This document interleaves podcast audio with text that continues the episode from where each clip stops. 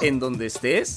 Bienvenido al podcast de Grupo Unidad. Gracias por hacer clic. Quédate hasta el final y así estudiar juntos la palabra de Dios.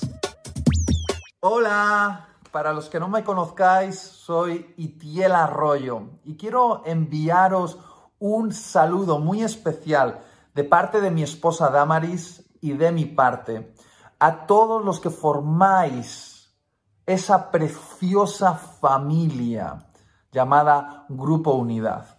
Gracias al cariño de vuestros pastores, hace unos años atrás eh, se estableció una conexión muy especial con vuestra comunidad. Y desde ese tiempo hasta el día de hoy, mensualmente nos habéis estado apoyando de forma generosa con vuestra oración y vuestros recursos para que mi familia se pueda dedicar a la tarea de la predicación del Evangelio aquí en España. Gracias a Dios hemos tenido la oportunidad de viajar por todo el mundo hispano y hemos conocido muchas iglesias y hemos predicado en muchas de ellas. Sin embargo, son pocas las iglesias que llamamos nuestra familia. Y Grupo Unidad es una de esas pocas iglesias que consideramos parte de nuestra familia. Realmente sentimos un cariño muy especial por vuestros pastores y sabemos que Dios nos ha dado buenos amigos en esa iglesia local. Aprovecho este momento para daros las gracias, gracias de todo corazón por habernos honrado con vuestro apoyo hasta el día de hoy. Es muy valioso para nosotros y más en estos días tan difíciles de pandemia global. A pesar de la crisis que estamos viviendo, una crisis que nos ha tocado muy de cerca, cerca de nuestro círculo de amistades, eh, hemos experimentado pérdidas, fallecimientos, eh, Dios ha estado hablando a mi corazón una palabra que creo que es importantísima, que he compartido con mi iglesia local y con algunos amigos muy concretos y me gustaría compartir con vosotros este mensaje. He titulado este mensaje antes de que Jesús regrese. Y quiero ser bien honesto con todos vosotros. Tengo la sensación en estos días de que demasiados cristianos están obsesionados con descifrar Mateo 24, cuando estoy convencido de que el Espíritu Santo está intentando atraer la atención de la iglesia hacia Mateo 25. Para aquellos que ya hayan leído la Biblia, esto que estoy diciendo puede parecerles muy claro, pero déjame explicarlo para todos aquellos que no lo sepan. Mateo 24 habla acerca de las señales antes del fin de este mundo que conocemos, de las señales en los cielos y las señales en la tierra, de las pestes, los terremotos, las guerras y los disturbios que van a ocurrir, de las señales en el sol y la luna. Mateo 24 habla acerca de la gran tribulación, de esa persecución que está a punto de venir en contra de los santos de Dios y el levantamiento de ese personaje antagónico que conocemos como el anticristo. De todo eso habla Mateo 24. Pero un capítulo después, en Mateo 25, el Espíritu de Dios nos habla acerca del tipo de iglesia que Jesús espera que seamos justo antes de su venida. Y me da la sensación de que demasiados están obsesionados con descifrar los misterios de Mateo 24, cuando el Espíritu Santo está exhortando a la iglesia a autoevaluarse según los principios de Mateo 25.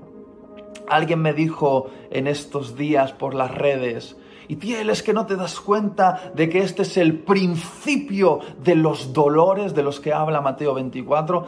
Y sí, eh, soy consciente de que todo esto que estamos viviendo es el principio de los dolores. Son señales que apuntan que el regreso de nuestro Señor Jesucristo está cercano. Pero justamente esa metáfora, la metáfora de principio de dolores, me provoca una gran esperanza, porque esa metáfora, el principio de los dolores, conecta todo lo que ocurre en Mateo 24 con un parto.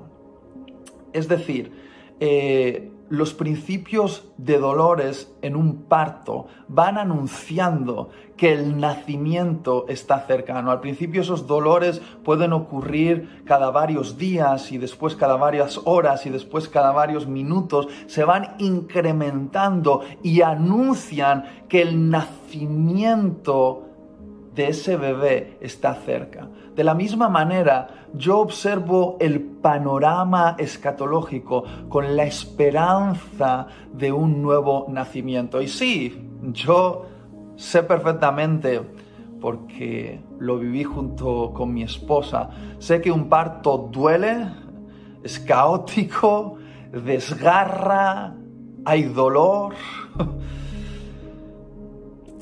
pero es la manera en la que algo nuevo puede salir a la luz. Y creo que ese algo nuevo que está por nacer es el nuevo mundo, es el reino eterno. Y tengo no miedo, sino una gran esperanza. Ahora, ¿cuál es mi responsabilidad en un parto? Es estar preparado para empujar cuando me toque. Y creo que de eso es de lo que se trata el mensaje, de estar preparados para empujar ese nuevo nacimiento, empujarlo de la manera correcta. Y esa preparación está descrita en Mateo 25, a través de, por ejemplo, la parábola de las diez vírgenes. Y aunque yo soy un amante de la escatología, mi enfoque en estos días no debería estar en conocer la identidad del anticristo, por encima de conocer más profundamente la identidad de Cristo. Es decir, Mateo 25 me está animando a prepararme para recibir a Jesús, el novio que viene. Se trata de prepararse para un gran acontecimiento y me gustaría que lo pudiésemos leer juntos y pudiésemos explorar algunos detalles de esta impresionante parábola. Dice así, entonces el reino de los cielos será semejante a diez vírgenes, que tomando sus lámparas salieron a recibir al esposo. Cinco de ellas eran prudentes y cinco insensatas.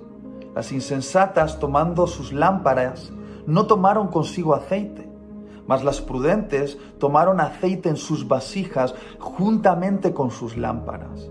Y tardándose el esposo, cabecearon todas y se durmieron. Y a la medianoche se oyó un clamor.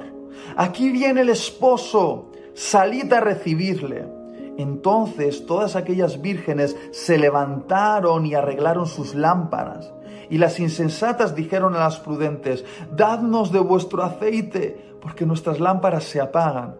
Mas las prudentes respondieron diciendo, para que no nos falte a nosotras y a vosotras, id más bien a los que venden y comprad para vosotras mismas. Pero, pero mientras ellas iban a comprar, vino el esposo, y las que estaban preparadas entraron con él a las bodas y se cerró la puerta. Después vinieron también las otras vírgenes diciendo, Señor, Señor, ábrenos. Mas él, respondiendo, dijo, De cierto os digo que no os conozco. Velad pues, porque no sabéis el día ni la hora en que el Hijo del Hombre ha de venir. Wow. Para mí, esta es una de las parábolas más importantes para la iglesia en estos tiempos que nos está tocando vivir. Creo que es una parábola cuyo enfoque es preparar el corazón de la iglesia para recibir a Jesús. Y durante estos días no me he quitado de la cabeza esta frase. Es una frase que recurrentemente está en mi mente y es la siguiente.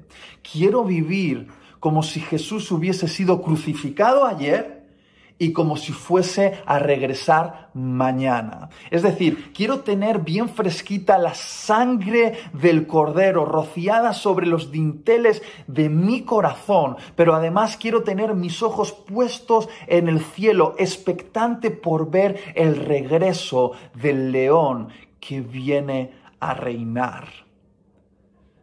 Es decir, Quiero vivir como si Jesús hubiese sido crucificado ayer y como si fueses por venir de regreso mañana.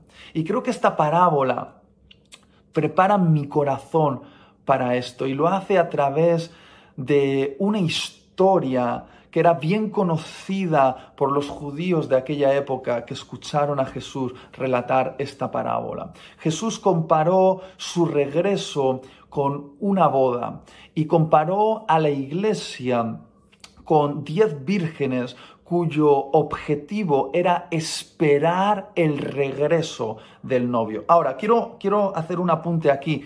Generalmente la gente se confunde al leer esta parábola y puede llegar a pensar que esas vírgenes son la novia de Jesús, como si Jesús se fuese a casar con diez vírgenes, pero no es así. Realmente esas vírgenes eran una especie de comité o damas de honor cuyo objetivo era eh, escoltar al novio hasta la casa de la novia donde se realizaría la ceremonia nupcial. El novio tenía que regresar de, de su lugar de origen y recorrer un largo camino y al llegar a la aldea donde estaba su novia, estas vírgenes, estas damas de honor, tenían el cometido de esperar al novio y escoltarlo hasta la casa de la novia. Ahora, como el novio podía regresar a altas horas, estas vírgenes tenían que estar preparadas con lámparas encendidas para escoltar al novio en medio de la oscuridad de la noche. Y sí, en este contexto, esas diez vírgenes representan a la iglesia, aunque sabemos que nosotros somos la novia de Jesús, en esta parábola somos representados a través de esas diez damas de honor cuyo objetivo es mantenerse despiertas, velando, esperando el regreso del novio para escoltarlo hasta la casa de la novia. Ahora, lo interesante en esta parábola es que el novio regresa a una hora incierta. De hecho, eh, regresa a la medianoche. Eso en el contexto de esta parábola representa que es el momento de mayor oscuridad de la noche. Y creo que esto se conecta muy bien con lo que estamos viviendo hoy en día. Estamos viviendo tiempos de gran oscuridad en la historia de la humanidad. Creo que no necesito dar muchos detalles al afirmar que estamos viviendo tiempos muy peligrosos, tiempos de oscuridad. Pero que haya oscuridad no es un problema, porque estas vírgenes tienen lámparas. Y me gustaría que pudieses aceptar este principio. Para brillar es necesario que haya oscuridad.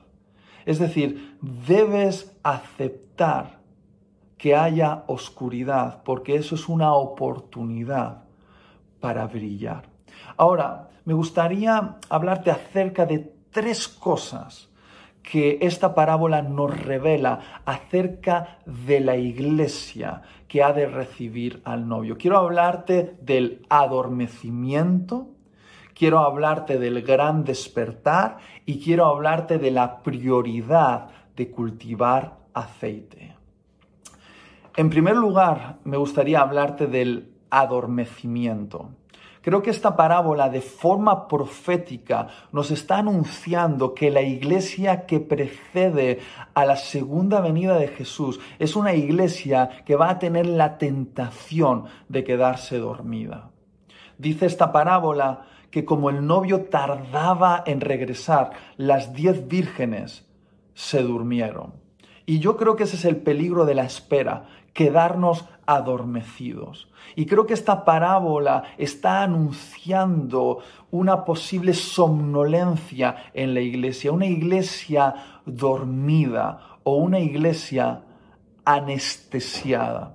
Digo esto comparándolo con la anestesia que alguna vez me ha puesto el dentista a la hora de extraerme una muela. No sé si alguna vez has experimentado esto, pero cuando el dentista está por sacarte una muela, te anestesia la boca para que no sientas dolor. Y ciertamente no sientes dolor, pero tampoco sientes nada más. Pierdes la sensibilidad en la zona anestesiada.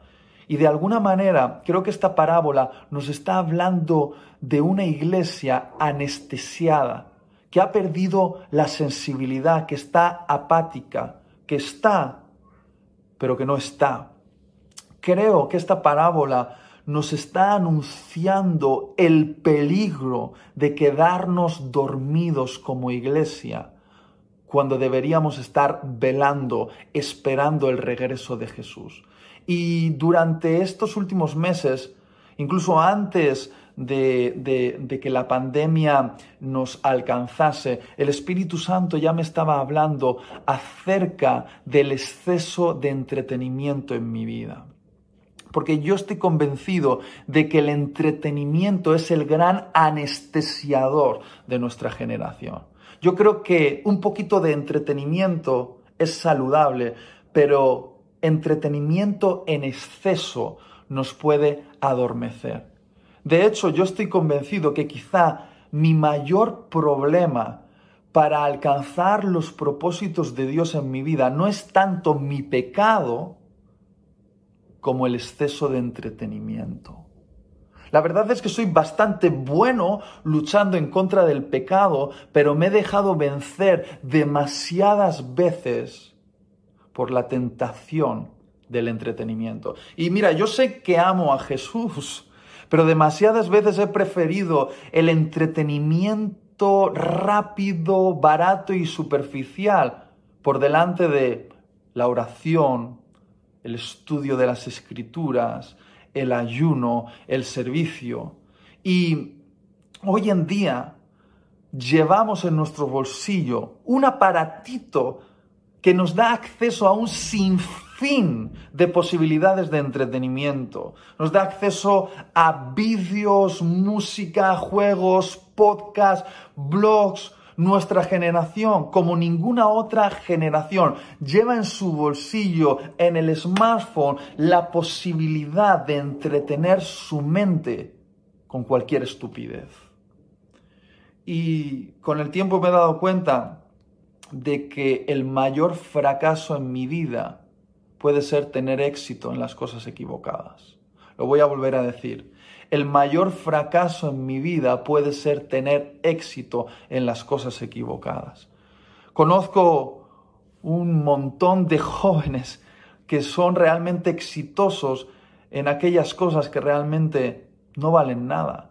Son exitosos en sus canales de YouTube mientras juegan a videojuegos y miles o millones de personas les siguen para ver cómo hacen virguerías y logran eh, eh, retos mientras juegan a videojuegos y se convierten en grandes estrellas del gaming y se convierten en youtubers, pero queridos, no hay mayor fracaso que tener éxito en las cosas equivocadas. Y creo que la mayor tentación de nuestra generación es el exceso de entretenimiento. Porque quizá el entretenimiento es nuestra forma de decir a Jesús que estamos aburridos de su gloria. Una pregunta desgarrada que Jesús hace a sus discípulos en Lucas capítulo 18, versículo 8. Él dice, cuando regrese, ¿hallaré fe en la tierra? Y yo creo que es una pregunta honesta de Jesús.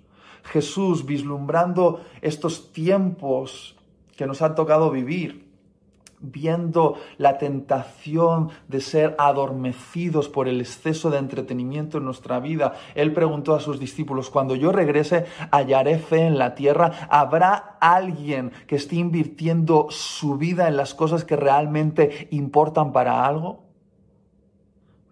Y mira, he llegado a la conclusión de que la única manera de vencer la adicción al entretenimiento y sustituirlo por una devoción a Dios es hacerlo aunque no tengas ganas.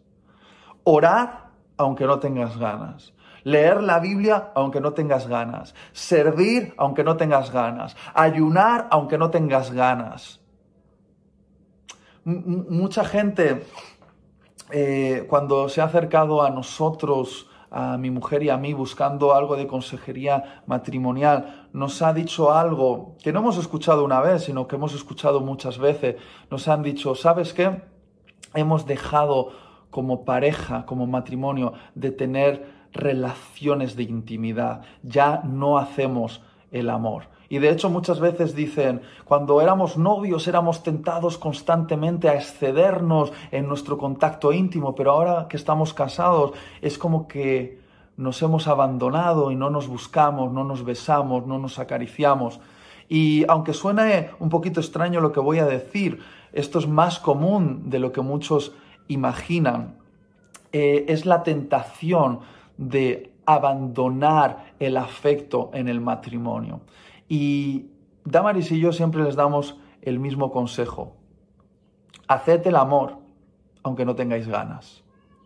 Haced el amor aunque no tengáis ganas. Besaros aunque no tengáis ganas. Acariciaros aunque no tengáis ganas. Deciros palabras bonitas aunque no tengáis ganas. Porque cuando hagáis eso, vais a despertar en vosotros el deseo de hacerlo. Y yo creo que eso es lo que tenemos que hacer hoy en día. Tenemos que velar aunque no tengamos ganas. La palabra velar, ese mandato a velar, aparece diez veces en el Nuevo Testamento. Es una exhortación constante a mantenernos despiertos cuando todos los demás están dormidos y debemos mantenernos despiertos aunque no tengamos ganas. Tenemos que tener una actitud despierta en medio de un mundo que se está durmiendo y no podemos perder las disciplinas espirituales. Hoy más que nunca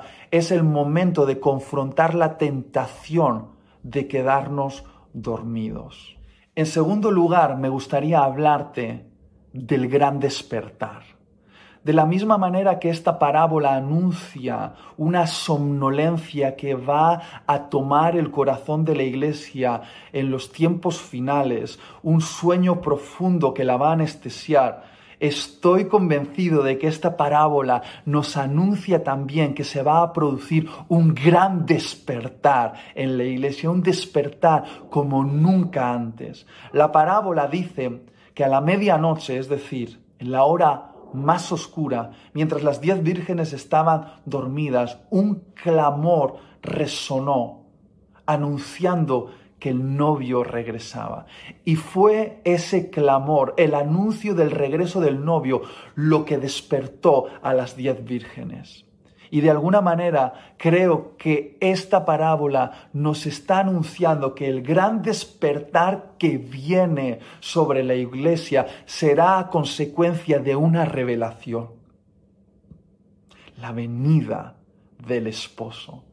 Creo que el último gran despertar no será para algo, será para alguien. El último gran despertar en la iglesia no será un despertar de señales milagrosas o de experiencias espirituales o de ministerios. Creo que el gran despertar que viene será para alguien, será para el novio. La iglesia va a despertar a una revelación de quién es y creo que a lo largo de la historia hemos ido experimentando como iglesia revelaciones acerca de quiénes somos y quién es Jesús.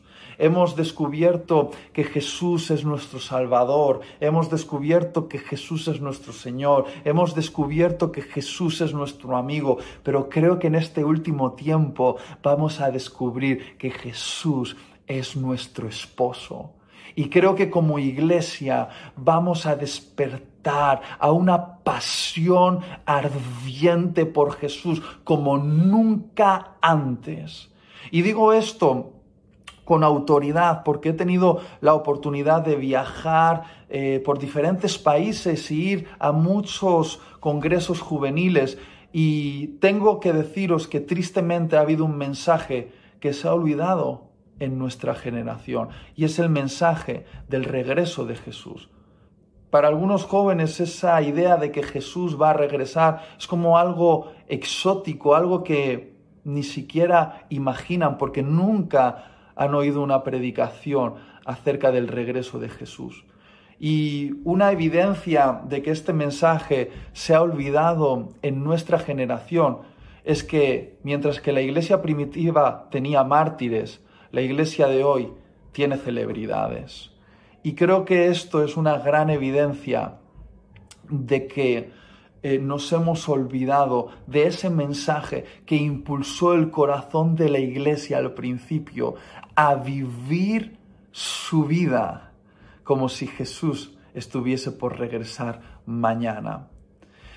Aunque es cierto que Mateo 24 anuncia un montón de calamidades que están por ocurrir, también anuncia algunos de los acontecimientos más grandiosos para la iglesia. De hecho, Mateo 24 dice que antes del fin el Evangelio del Reino será predicado a todas las naciones. Y no puedo ocultar mi emoción al decir que estoy esperando una gran cosecha. Es cierto que los tiempos finales serán tiempos realmente difíciles, pero también serán tiempos de gran oportunidad para el Evangelio. Y de alguna manera ese gran despertar que estamos por experimentar nos va a hacer ver los campos listos para la cosecha. Casi puedo escuchar a Jesús diciendo, mirad los campos y ved cómo la mies está madura para ser recogida. Orad pues por obreros. Mira, demasiado tiempo hemos pasado orando por la mies, cuando Jesús nos está desafiando a orar por obreros. La mies ya está preparada. Ahora se necesitan obreros despiertos para recoger una gran cosecha para la gloria de Jesús. Y aunque es cierto que una gran somnolencia está tomando el corazón de la iglesia en este tiempo, una iglesia que está apática, entretenida e insensible, de alguna manera también está ocurriendo algo, está ocurriendo un gran despertar en nosotros que nos va a preparar para la gran cosecha en el tiempo final. En tercer y último lugar, quiero hablarte acerca de la prioridad de cultivar aceite en estos días.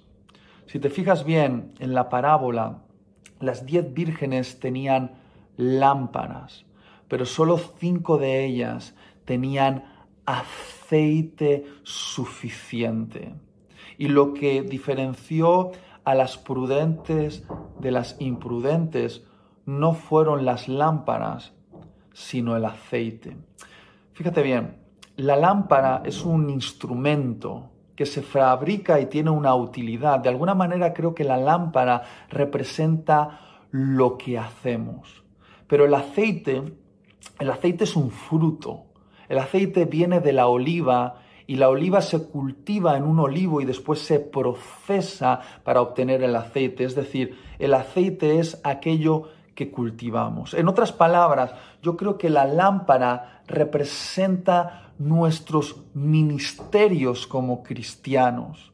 El ministerio que todo creyente tiene de llevar luz al mundo de alguna manera, es decir, lo, es lo que hacemos, aquello a lo que dedicamos nuestro esfuerzo para brillar en medio de la oscuridad, que es muy importante, es muy importante, pero no es lo más importante.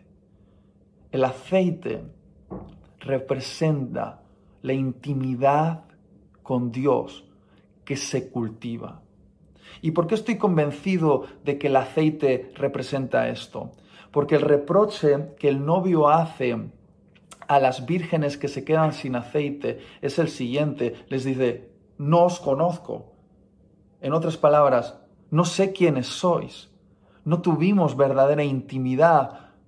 No sé vuestro nombre. Por lo tanto, la falta de aceite está relacionada con falta de relación con el novio. Si te fijas bien, todas tenían lámparas, todas estaban vestidas de boda, todas sabían quién era el novio, pero no todas tenían aceite. Y lo que diferencia a las prudentes de las imprudentes no son las lámparas, sino que es el aceite. Es decir, esta parábola nos está diciendo que en este tiempo, en el tiempo de la iglesia que va a preceder a la llegada del novio, tener aceite es la prioridad. Tener aceite es la prioridad. La parábola da a entender que el aceite tiene un precio. Es decir, tener aceite requiere pagar un precio, porque estoy convencido de que tener intimidad profunda con Dios es algo que tenemos que trabajar. No es algo que se puede obtener de forma rápida y superficial. Es algo en lo que debemos invertir tiempo. Es algo que debemos cultivar. Honestamente, me preocupa muchísimo que como iglesia no estemos entendiendo el tiempo que nos está tocando vivir. En esta cuarentena no estamos llamados a escuchar opiniones, análisis y resoluciones de gente que habla acerca de lo que está pasando. Yo, yo creo que estamos llamados a escuchar la voz de Dios. Creo que Él nos está llamando a un momento de intimidad. Creo que hay demasiadas voces que están compitiendo con la voz de Dios y ni siquiera son voces de nuestros enemigos, es la misma voz de la iglesia que no deja de hablar en Insta Lives, en Zooms, en directos por YouTube. Hay demasiados cristianos que estamos hablando cuando en realidad deberíamos estar escuchando. Jesús nos está llamando a la intimidad, nos está llamando a cultivar intimidad con Él. Creo que algunos piensan que este es el momento de, de, exhibir sus lámparas eh, a través de Internet y mostrar lo increíbles que son y lo bien que brillan, pero es que este no es momento de hacer brillar lámparas tanto como es momento de cultivar aceite si nos centramos ahora en potenciar y desarrollar nuestros ministerios, estaremos perdiendo la oportunidad que nos está dando esta cuarentena para cultivar intimidad con Dios. Quizá como Marta estemos obsesionados por hacer sándwiches a Jesús, cuando lo que Jesús quiere es que como María le prestemos atención a sus palabras. Yo he sido muy tentado en estos días a convertirme en un productor de contenido y hacer brillar mi lámpara, sabiendo que ahora todo el mundo está conectado a Internet, aprovechar la oportunidad para autopromocionarme, hacer brillar mi lámpara, pero estoy convencido por el Espíritu Santo que es momento de cultivar aceite. Si no lo hago ahora, puede ser que esté perdiendo la oportunidad de cultivar una intimidad que me va a preparar para brillar como nunca en tiempos de gran oscuridad. No quiero quedarme sin aceite en el momento en el que más se necesita. Y de hecho es muy interesante porque en esta parábola las cinco vírgenes que se quedan sin aceite le piden a las otras cinco que habían sido previsoras y llevaban aceite extra que que, que, compartiesen su aceite con, ellos y, y estas vírgenes no comparten su aceite. Las vírgenes prudentes no comparten su aceite y casi parece como algo contrario al espíritu cristiano, pero lo que nos está diciendo esta parábola es que hay cosas que son intransferibles. La intimidad con Dios es intransferible. Hay un precio que se paga por obtenerla y no se puede transferir. Tú tienes que cultivar esa relación con Dios. Y mira, estoy convencido de que hay muchas causas nobles que pueden consumir nuestro aceite y que en tiempo de cultivar podemos gastar aceite. Recuerdo la historia del farero, un buen farero, un farero de gran corazón, cuya misión era mantener la luz del faro encendida en un lugar muy peligroso, con muchas rocas peligrosas para los barcos. Era un lugar por donde no acostumbraban a pasar barcos, pero donde era necesario que hubiese una luz anunciando el peligro. Y generalmente el cargamento de aceite llegaba al faro una vez al mes. Y durante ese mes, algunos vecinos del pueblo llamaron al farero. Una vez fue una abuelita que le pedía un poquito de aceite para prender su chimenea en una de esas noches de frío.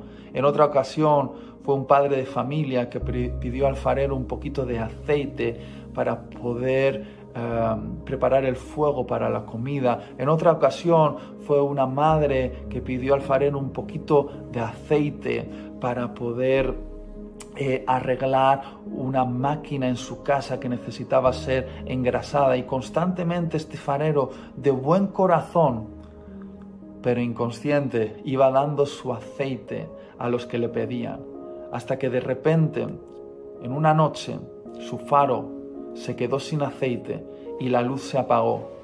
Y tristemente esa fue la noche donde un barco se acercó a la costa y encalló hundiéndose y causando un gran desastre y dejando muchos muertos. Cuando preguntaron al farero qué es lo que había pasado, el farero no supo qué decir.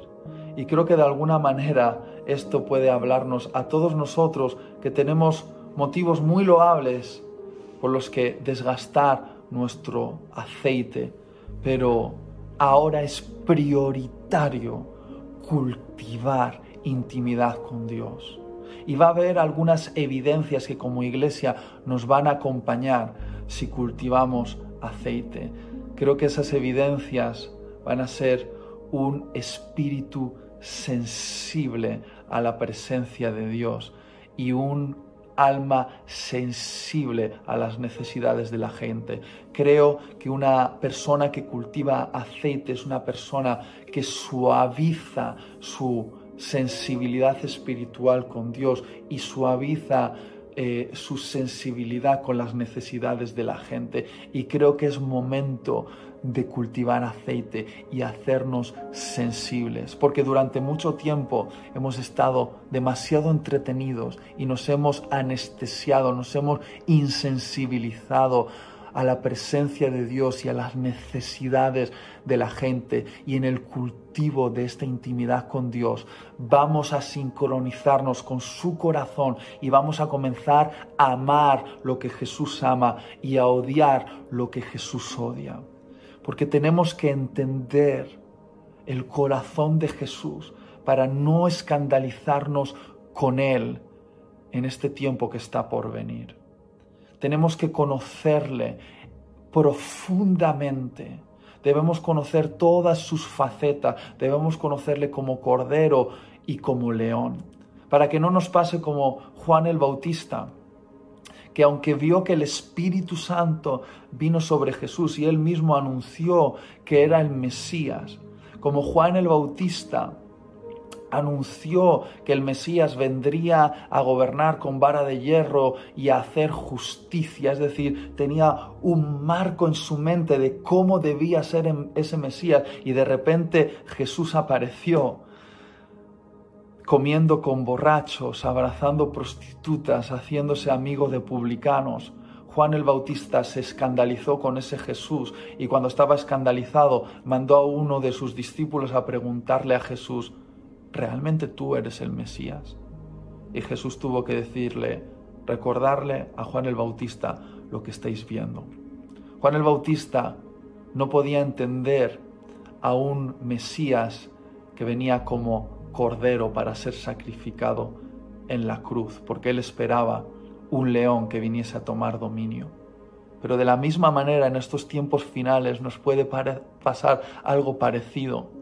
Tan acostumbrados el Jesús el Cordero que se ha sacrificado por la humanidad, cuando veamos a Jesús regresar como un león, permitiendo a la iglesia ser perseguida y sufrir, derramando sus juicios sobre el planeta Tierra, algunos que no hayan tomado tiempo de conocer íntimamente a Jesús se van a escandalizar con Él porque no van a poder entender al león que viene a tomar dominio de su reino. Y hoy más que nunca es prioritario cultivar aceite. Debemos cultivar intimidad eso es lo que nos va a mantener ardiendo en la hora oscura. Y sí, es cierto, las puertas de nuestras casas permanecen cerradas, pero la puerta de la gran boda todavía está abierta. Pero llegará un momento en el que esa puerta se cerrará y que no seamos como las cinco vírgenes insensatas que se quedaron fuera llamando a la puerta, ábrenos, ábrenos, ábrenos, y perdieron una oportunidad. Es tiempo de cultivar aceite. Por lo tanto, iglesia, no nos adormezcamos, estemos listos para el gran despertar y cultivemos el aceite de la intimidad. Dios os bendiga. Qué bueno que has disfrutado de este podcast que Grupo Unidad trajo para ti. Y claro, te invitamos a que visites nuestras redes sociales, Facebook, Instagram, YouTube y nuestra página web www.unidad.org y ahora en podcast. En Grupo Unidad estamos transformando vidas.